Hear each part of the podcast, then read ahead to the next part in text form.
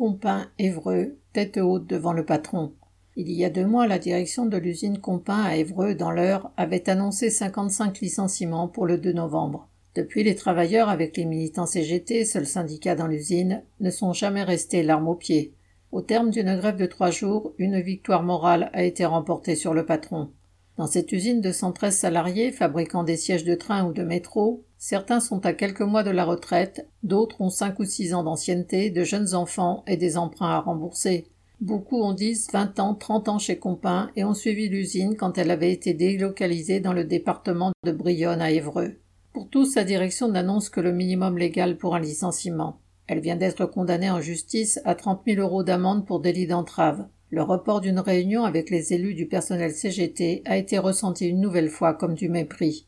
Mardi 25 octobre, un peu plus de la moitié des salariés n'ont pas pris le travail et la production a été stoppée. Il n'y avait pas de blocage des accès, mais le piquet de grève a invité un chauffeur de poids lourd à se garer plus loin, ce qu'il a fait volontiers. La grève a été reconduite le lendemain et aussi le 27 octobre. Dans le cadre de la journée d'action nationale, l'Union départementale CGT de l'Eure a apporté son soutien aux grévistes et fourni les structures pour un barbecue de lutte devant l'usine. Mais c'est surtout la manifestation dans la zone industrielle qui a donné le sentiment aux travailleurs soudés d'être une force. La direction de Compin, ne pouvant plus rester sourde et aveugle, a rencontré les élus CGT qui venaient régulièrement au piquet de grève et faisaient voter les grévistes.